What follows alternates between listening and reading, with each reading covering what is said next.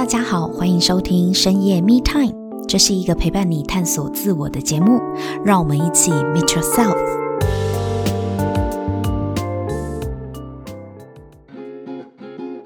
Hello，大家好，欢迎收听深夜 Me Time。在二零二三年第二季的深夜密探我们将更深入内在探索的主题，从觉醒自我、看见真相，到突破自我的框架，再回到生活中实践与自省。今年的深夜密探会将更进一步，从生活案例的分享里面保持觉知，看见事件的本质与真相，达到平衡自在的人生。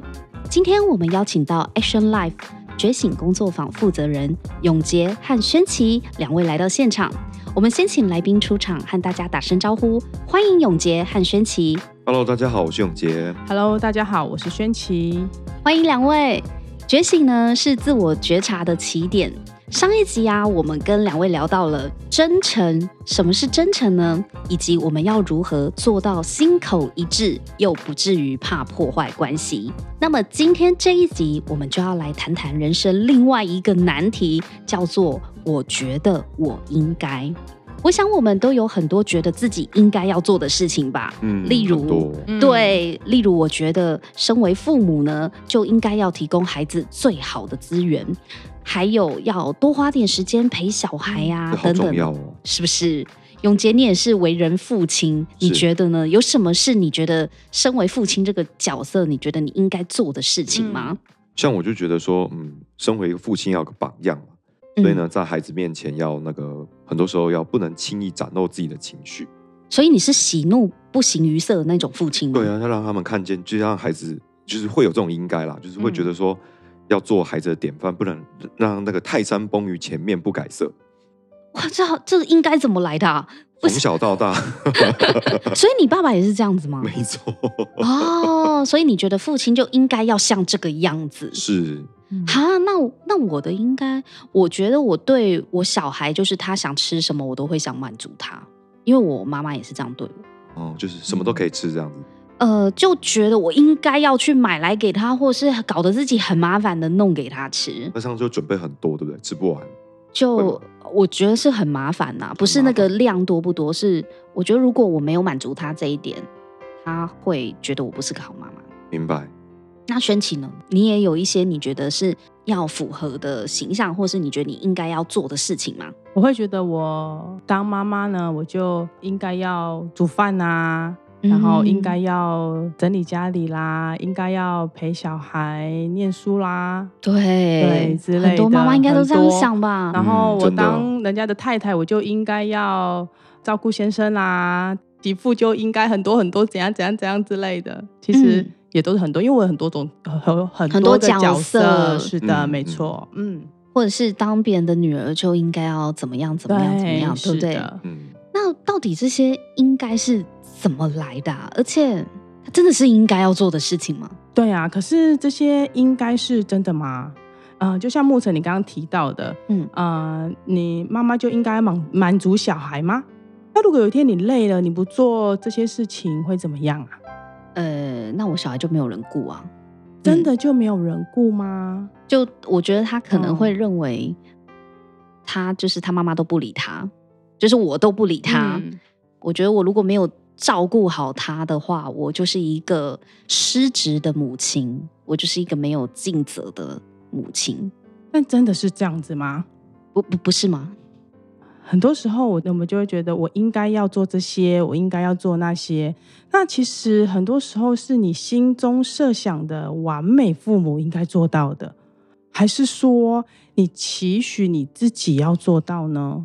应该是说我想要当一个好妈妈。对了，对，就是我想象中的好妈妈，她的她应该要具备什么样的条件？她应该要做什么样的事情？嗯，如果刚举我的例子的话，就比较像是我想要成为像我父亲一样的角色，嗯，所以我就觉得我应该要跟我父亲一样。我是心里面会有一个理想的妈妈的样子，然后我，但当然这个理想或标准是我自己定的啦。嗯，是，那所以我就会努力的去做。可是有时候，我自己也会内在很挣扎。轩琪，你刚才不是也说嘛？你、嗯、你也觉得你自己有很多当妈妈应该要做的事情。可是有时候我就是很累，我就是不想煮，或是有时候他叫我干嘛干嘛，我就是不想满足他。嗯，特别是他叫我买玩具的时候，是、啊、对我我就不想买啊。他叫我买糖果，我其实也不想买。可是不买给他，我又觉得嗯，这样子小孩好像很可怜哦。嗯、会不会他长大之后都怨小时候妈妈都不买糖果给他？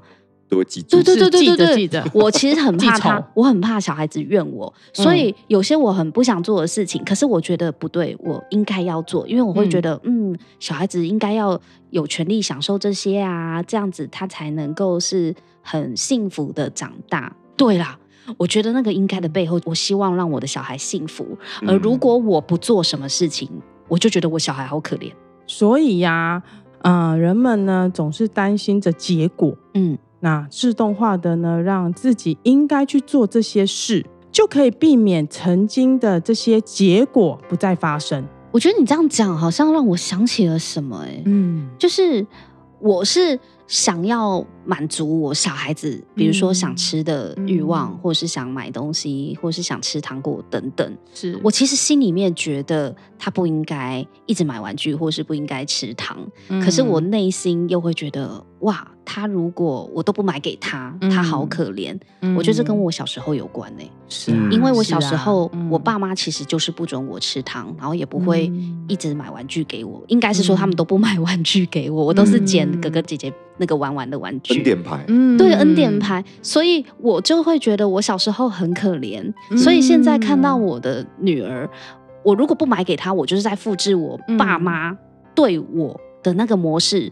嗯、可是我会觉得这样子很可怜，因为我觉得我小时候很可怜嘛，所以我就会反其道而行，就是我觉得我应该要满足她，她才不会很可怜。嗯，是。我这样会很奇怪吗？牧尘，我说你这个样子的状况很正常啦。因为呢，刚刚就好像是你有一个在刚刚过程中，你有一个新的觉察，就是呢，你自己的呃现在的对待孩子的方式的行为模式，其实跟你过往你自己呃小时候你所经历的其实有关。可是你也发现到呢，其实呢这件事情不是唯一的，因为那是你自己的一个行为模式当中的一个固定的想法。嗯，那我会说，其实，在我们工作坊当中，就是有机会去发现这个过程。嗯，因为当你开始去想跟看见这样的过程，你就可以有机会可以做一些新的选择嘛。嗯嗯，你就可以不不一定要每次对孩子你都这样想啊。嗯，就可以下次你因为如果回到刚刚那个，你觉得你下一次在面对这个情况的时候，你会怎么去跟孩子互动？嗯，真的耶。可是这个是宣琪刚刚讲到的时候，我才突然想到说，哈。原来我是因为害怕曾经的结果发生，所以才会觉得自己应该要做什么事情。是啊，是啊。嗯，再举一个例子，嗯，那就像是我们小时候啊，呃，总是会期待的父母说睡前故事，嗯，对，可以给予充分的想象力与安全感入眠，嗯嗯。可是当初父母如果一直在忙碌之中，然后忽略了去陪伴小时候的你说睡前故事，那时候的你啊，就会有所遗憾，嗯。所以呀，啊、呃，为了避免这个体验、这个结果再度的发生与触碰，嗯，所以当我自己成为妈妈的那一刻，那我为了呢，不要让我的孩子跟我小时候有这样子的体验，嗯，那我就会觉得我应该要去陪小朋友说睡前故事了。啊，你不就跟我一样？对呀、啊，是不是？我们是不是就这样？对呀、啊。其实呢，也是为了让小孩呢不要重蹈你过去不好的经验，嗯，呃，那同时呢，也是疼惜的过往的自己啊。真的哎，我以前都没有想过，我没有办法做到，好像要去弥补自己小时候的什么缺陷吧。就是如果我我觉得我的小孩他过着跟我小时候一样的生活，我其实会自责，所以我就觉得我应该要满足我小时候没有满足到的事情，然后放在我的孩子身上。嗯，就好像是透过刚刚两位所说的，也有一些爸爸妈妈会把期待放在孩子身上嘛，就是说，哎。我的小朋友长大了之后一定要当那个科学家啊，因为我以前没有机会啊。对，有一些是把自己做不到的事情放在小孩身上，是，对啊，但期待。对，嗯、但我觉得我比较不是做不到的要他做到，而是我小时候没有得到的，我想给他，嗯、是，是，我想给他那种。嗯嗯啊，刚刚呢只是借由牧尘你的例子来做说明。但是啊，同理可证，现代人你觉得，呃，自己呢应该要工作，应该要养家，应该要读书，嗯，很多的理所当然的应该，嗯，那其实呢都是我们自己的经验，那无意识的做了选择。所以，如何让结果不同，就是要从觉醒开始，觉醒自己当下的行为到底是为什么？可是。要怎么样做自我觉察呢？因为我觉得大部分的人都是没有察觉自己在做的事情背后到底是出自什么样的原因啊。所以在我们觉醒工作坊当中啊，呃，透过你自己在课程当中的觉察到的行为模式，那去分析你行为模式背后可能的原因，呃，就像照镜子一样，会看见自己最真实的样子。了解，所以其实还是要靠自我的觉察，自己到底起心动念，我们内心真实的想法是什么？肯定的，一定是、嗯、对，因为呃，在我们已经很固定了，就像上一集永杰说的制约，我们已经觉得我应该，我应该，好像就是一个理所当然，我就是应该要这么做啊，嗯、我怎么可以不这么做？是的，但没想到背后原来还有一些像你们刚刚的问题，我都没有想过，嗯、就是哈。呃，对啊，我为什么觉得我应该要这么做呢？嗯，我觉得这真的是一个很好的问题。所以在觉醒工作坊里面会有一个环境跟专业的老师，嗯、是可以让我们看见一些我们以前没有察觉到的真相嘛。是对。但是我有个疑问，就是难道我们生活当中没有那种真的别无选择啊，就身不由己，就一定得这样的时候吗？那不如我们来聊聊关于在你们生活中最身不由己的部分，好了，好不好？嗯，好吧，轩琪觉得有什么身不由己的？小孩生病呢，我就是要请假带小孩呀。对啊，那怎么办呢？是啊，我真觉得嘞，我我也觉得，我也遇过哎，就是小孩子生病，我就是当下就会觉得我一定要以小孩为重。是啊，那如果我不请假去带小孩会怎么样？我就超不负责任的啊！我就是一个不负责任的妈妈。对啊，对啊。那如果我不是一个不负责任的妈妈，之后会怎么样？我就很自私啊。嗯，别人就会觉得我很自私，然后我觉得小孩子需要我，然后我又不在，嗯，他可能会很受伤。那如果孩子真的受伤了，会怎么样吗？长大一定会恨我。所以其实最担心的是什么？我怕他恨我，我真的很怕他恨我。嗯，所以其实当我一直在思考，甚至于当我的焦点，我整个人的思想跟我的脑袋里一直在想，我的小孩子很恨我，很恨我。嗯，我怕他会恨我。对，我担心他会恨我，嗯，那我的感觉就会怎么样？恐惧啊，对啊，就有很多负面的这个负面的情绪都跑出来嘛。嗯，所以我觉得我应该要去请假带他去看医生。对啊，所以这个别无选择其实是来自于这个，我的别无选择都是来自于，因为我觉得我不想要让我的孩子恨我，所以我就让我自己找了很多告诉我自己的方式，让我不得不去面对这样的情况。那其实呢，呃，有一个科学实验就在做这件事情，嗯、因为表示。我们自己会很容易掉进去我们自己的这个陷阱。什么陷阱呢？这个科学实验是这样做的，就是呢，科学家呢，呃，找了一批受试者，嗯，分成两群，一群呢穿黑色的衣服，一群穿白色的衣服，然后让他们运球，然后找呢要受试的人过来呢，去记录穿白色衣服的人他们运球的次数是什么。同时在那个荧幕当中，在那个画面当中有，你就想象一下，有很多人在运球，对不对？嗯，对。那那个科学家就说，你现在唯一的工作。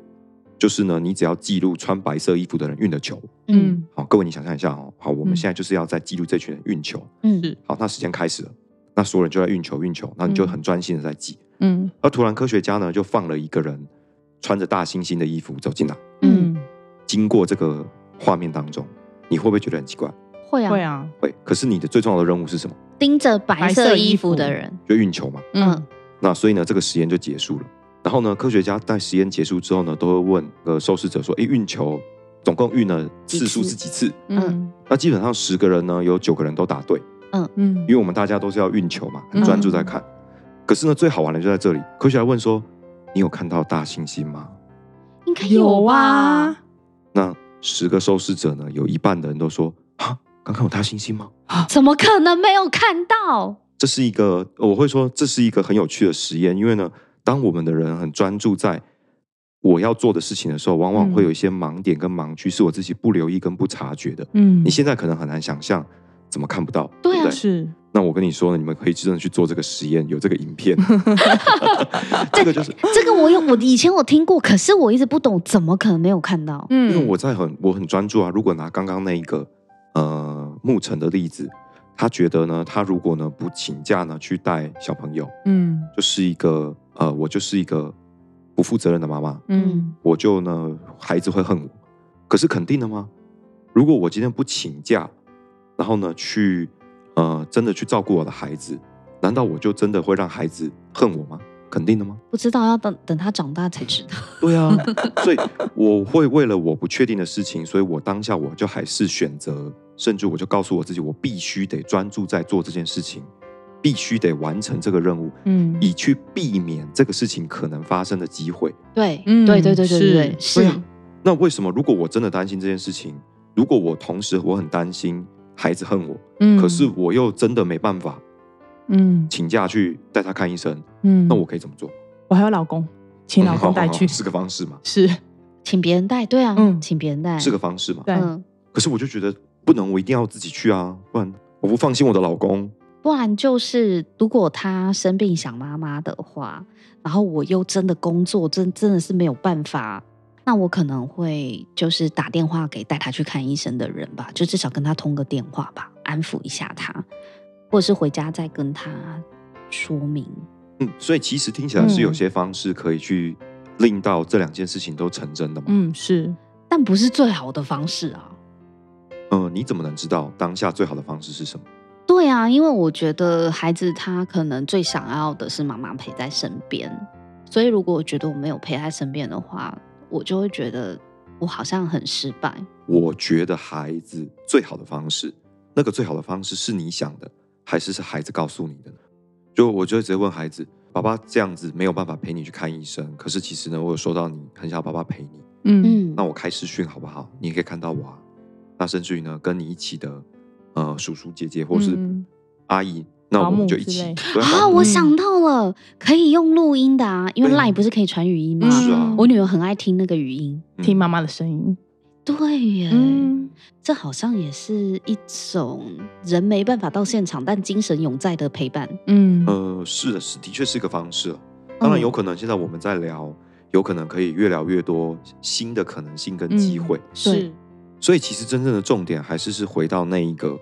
在那个当下，事件发生的当下，我觉得我应该的时候，我的整个思绪跟思考跟想法，只有在我应该，我却没有觉察我自己掉进去的这个我应该当中，那我就直接进入了我自己的盲区跟误区当中，嗯，所以以至于我就看不见新的机会，去找到更好的方式，甚至更适合的方式，嗯，去令到我要的这个目标发生，嗯。嗯，这样子我就可以理解了，就是。我一直觉得我应该要做什么，做什么，做什么，嗯、不管我们今天是身为什么角色啦，是对。但是永杰，你的意思是说，其实我们还有其他的可能性，只是因为我们太专注于于在这件事情，仿佛它是一个我应该要做什么，是一个无法撼动的真理。是啊，嗯、就是我的思绪里面就只有这个应该了，没有任何其他的东西了。你刚刚这样子示范。就是其实我还有其他的方式是可以处理的，而且未必我的小孩真的不能接受。哎、嗯，对了，嗯，是啊，因为我也没问过他能不能接受。对呀，是啊，嗯，哎，早知道这样的话，我压力就不会那么大了。对啊，所以其实很多时候我们压力都是自己给自己的。而且我觉得你们好可怕哦，你们真的就随便一问，就让我想到，天哪，我对我小孩也不真诚呢。对啊，我其实一直以为我对我小孩是真诚的。嗯嗯，但是。不知道为什么，你们刚刚讲一讲，我又发现我没有。所以大猩猩经过你没有看见，就是这个意思。哦、我懂，我懂，我懂，这样我明白了。因为我以前一直觉得大猩猩那么明显，怎么可能在一群白色衣服的人里面看不到？对啊，其实真的看不到，真的看不到。如果是在现实生活中的状况的话，是啊。好，那我们再举个例子，因为刚刚其实前面也有提到嘛，像牧尘有提到关于孩子的部分，嗯嗯，那其实呢，我们真的在生活中充斥了很多应该跟不应该啦，嗯嗯，比如说像那个华人社会里，我们最近那个过年才刚过完嘛，嗯，都一定会说呢，哇，那我们吃年夜饭啊，那个媳妇一定要回哪边？婆家，婆家，一定要回婆家嘛，对不对？对啊。可是其实呢，哎，那呃，像现在我们说随着社会的演进，会有很多折中的方式。可以去令到年夜饭有可能不见得一定要回婆家吃，虽然是这个样子说，嗯嗯、可是不如问问两位媳妇，如果真的是这样子的状况，你敢吗？不敢，不敢，对，不敢开口，不敢开口，一定不敢。所以其实这个就是我刚刚所讲到的，因为当如果我一直在想我不敢做这件事情，嗯，我的所有的选择跟所有的行为都是在避免我的这个不敢发生，嗯，可是有可能呢就抹灭了一开始我自己心里面的那个本质跟出发点。回到刚刚我们所谈的，那我有没有真的透过这两集，其实我真的有没有真诚、表里一致去表达我自己？同时呢，我真的很多时候呢。我有没有真的去意识到呢？诶，我现在在这个当下，我们真的呢去放掉这个应该的焦点，我们醒觉到我只是在这个应该不应该里面，嗯，还是我真的愿意呢冒险呢去为自己沟通啦，甚至为自己去争取啦，我想争取的部分。嗯，通常媳妇很难开口，就是怕以后在婆家难做人呐、啊。对啊，所以其实透过两位的分享，我也发现说，有时候我们觉得的逼不得已。我觉得我没有选择，我别无选择，我就是得这么做，我应该就是要这么做。就像我觉得永杰你举的例子很好，大部分的媳妇都还是跟随着传统，就是在婆家吃年夜饭。嗯，是啊，是对。可是其实甚至我们有很多对媳妇的认定嘛，认定媳妇应该要怎么样，应该要怎么样，煮饭啊等等的，会有很多应该嘛。但是嫁出去的也是别人家的女儿，曾经也是别人家的女儿。嗯，是啊。其实年夜饭从原本都是跟自己的娘家吃饭，到现在没有办法回去吃年夜饭，只能够在婆家吃年夜饭。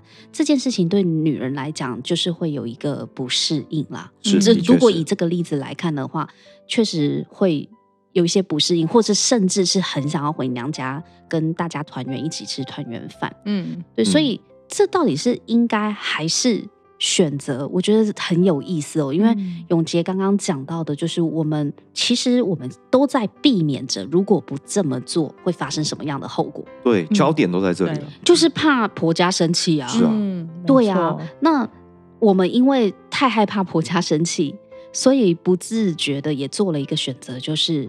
那好吧，我还是选择在回娘家吃饭跟怕婆家生气这中间，其实我也做了一个选择。是啊，嗯、没错。不管我这个选择是好，我就不要管他生不生气，我就是回娘家；还是啊，算了，比起回娘家，我更怕婆家生气，我选择了不让婆家生气，所以我在婆家吃年夜饭。又或者说，我做一个选择是，哎，有可能两个家对我而言够重要，我就冒险去沟通嘛。我们两家要不要干脆一起吃年夜饭？现在好多人 不错，我们我们订外面一起吃如何？我好几个朋友都直接出国了，是两家人直接飞出去了。所以你看，这样盘点下来，我们选择突然多很多哎。没错，是啊。但我觉得我最大的收获就是，你我们认为我们得在婆家吃年夜饭这件事情，好像是个得，但事实上不是。是是我在要回娘家，还是要在婆家？我自己做了一个选择。是没错。而且选择也不是只有两个，嗯，刚刚永姐也说，也可以有第三个、嗯、第四个、嗯、第五个，嗯，哎、欸，这真的是一个很有趣的观点呢。没错，应该是说，在我们工作方当中，就是会有这个机会，我们去停下来。刚刚包括前面宣琦也有提到的，我们有机会停下来去觉察，哎，到底在我人生中我做的这些选择，还有没有新的机会跟可能性呢？那我到底是每一个当下，我都是基于我要的我在做选择，还是其实基于我？怕害怕，嗯嗯，甚至我想避免我在做选择。那当我看清楚了，我就有机会可以重新做一些调整。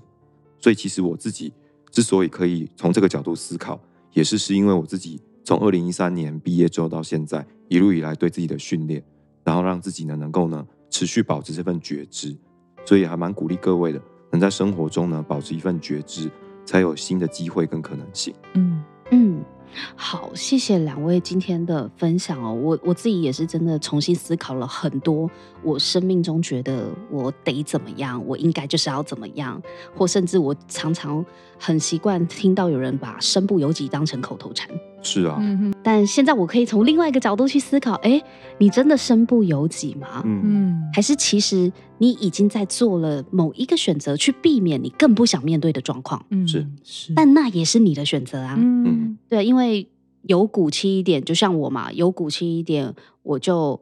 不请假，不陪小孩去看医生，或者是请假就陪小孩去看医生，嗯、是啊，然后丢下我原本非出席不可的工作，嗯是，或是让别人接替我，其实都可以的，是啊，但我为什么不要？对啊，那个为什么不要？对，嗯、那为什么不这么做？后面就代表我已经做了选择了嘛？是啊，是啊，是这才是重点。好，真的非常感谢两位今天的分享。那如果各位听众朋友，根据我们今天讨论的内容，如果你有任何的想法的话，我也很欢迎大家到 FB 的 Action Life 的粉丝专业跟我们一起留言互动和分享。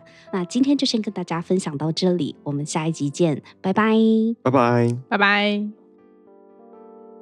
在今天的对谈当中，我才发现，原来生活里那些看似理当要做的事情，那些我认为我应该要做的事情，背后原来藏着许多恐惧。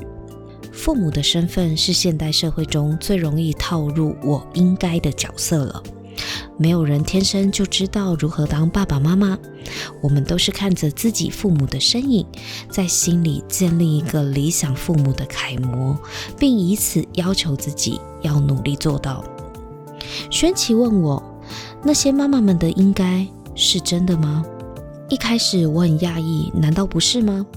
身为妈妈，不就该为孩子拼尽全力、赴汤蹈火吗？透过与轩琪的对谈，发现很多时候我们认为的应该，其实只是在弥补过往的缺憾。